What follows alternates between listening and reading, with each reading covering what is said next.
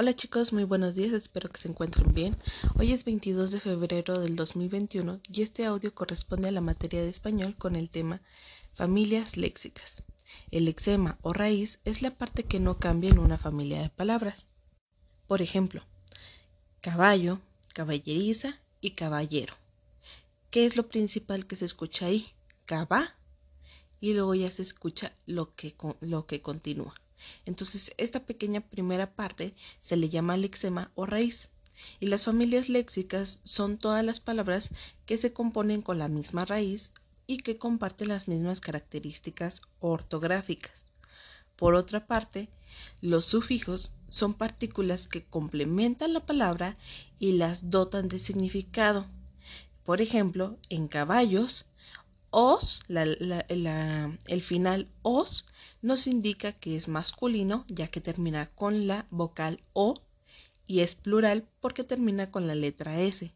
Si no tuviera la letra S sería singular, que sería un solo caballo. Y en este caso no se puede, pero si terminara en A, si dijera caballa, que no existe, sería en femenino. ¿Sale? Entonces si termina en O es masculino, si termina en S es plural, si termina en A es femenino.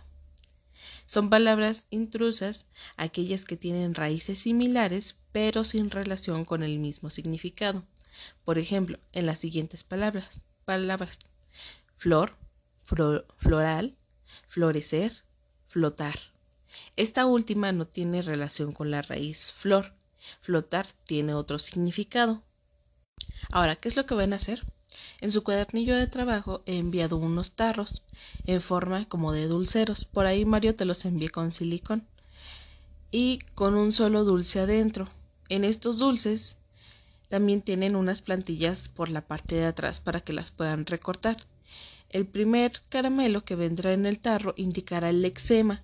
Recuerden que el lexema es el inicio de la palabra o la raíz y en el cual en las plantillas van a tener que ir buscando eh, lo que significa, o más bien recortar y diferenciar a qué familia se refiere y pegarlo donde vaya correspondiendo. En el caso de Mario, los dulces están en carácter común, entonces por ahí te los van a ir leyendo y tú vas a ir pegando en los jarros. Una actividad más sencilla es que tengas dos jarros a la, a, la, mano, sepas cuál está a la izquierda y cuál está a la derecha y te vayan proporcionando los que correspondan a cada uno y ya tú diciendo em, zapatería va en el de zapato, no sé. Y así tú los vas pegando donde corresponden para que se haga más fácil. De una vez les voy a mencionar la actividad del próximo miércoles. Esta es la última actividad, eh, penúltima. En la actividad 10, en su cuadernillo de trabajo, van a encontrar este, 10 figuras a las cuales les van a tener que buscar su familia léxica y escribir en carácter común o en braille. Para el caso de Mario, estas figuras van a tener textura y por medio de un audio eh, les estaré explicando o describiendo con una mayor información. En este caso, pues se los van a ir describiendo en casa para que ustedes identifiquen, o bueno, en el caso de Mario, identifiquen a qué palabra se refiere y puedan escribir una mayor familia léxica en esa palabra.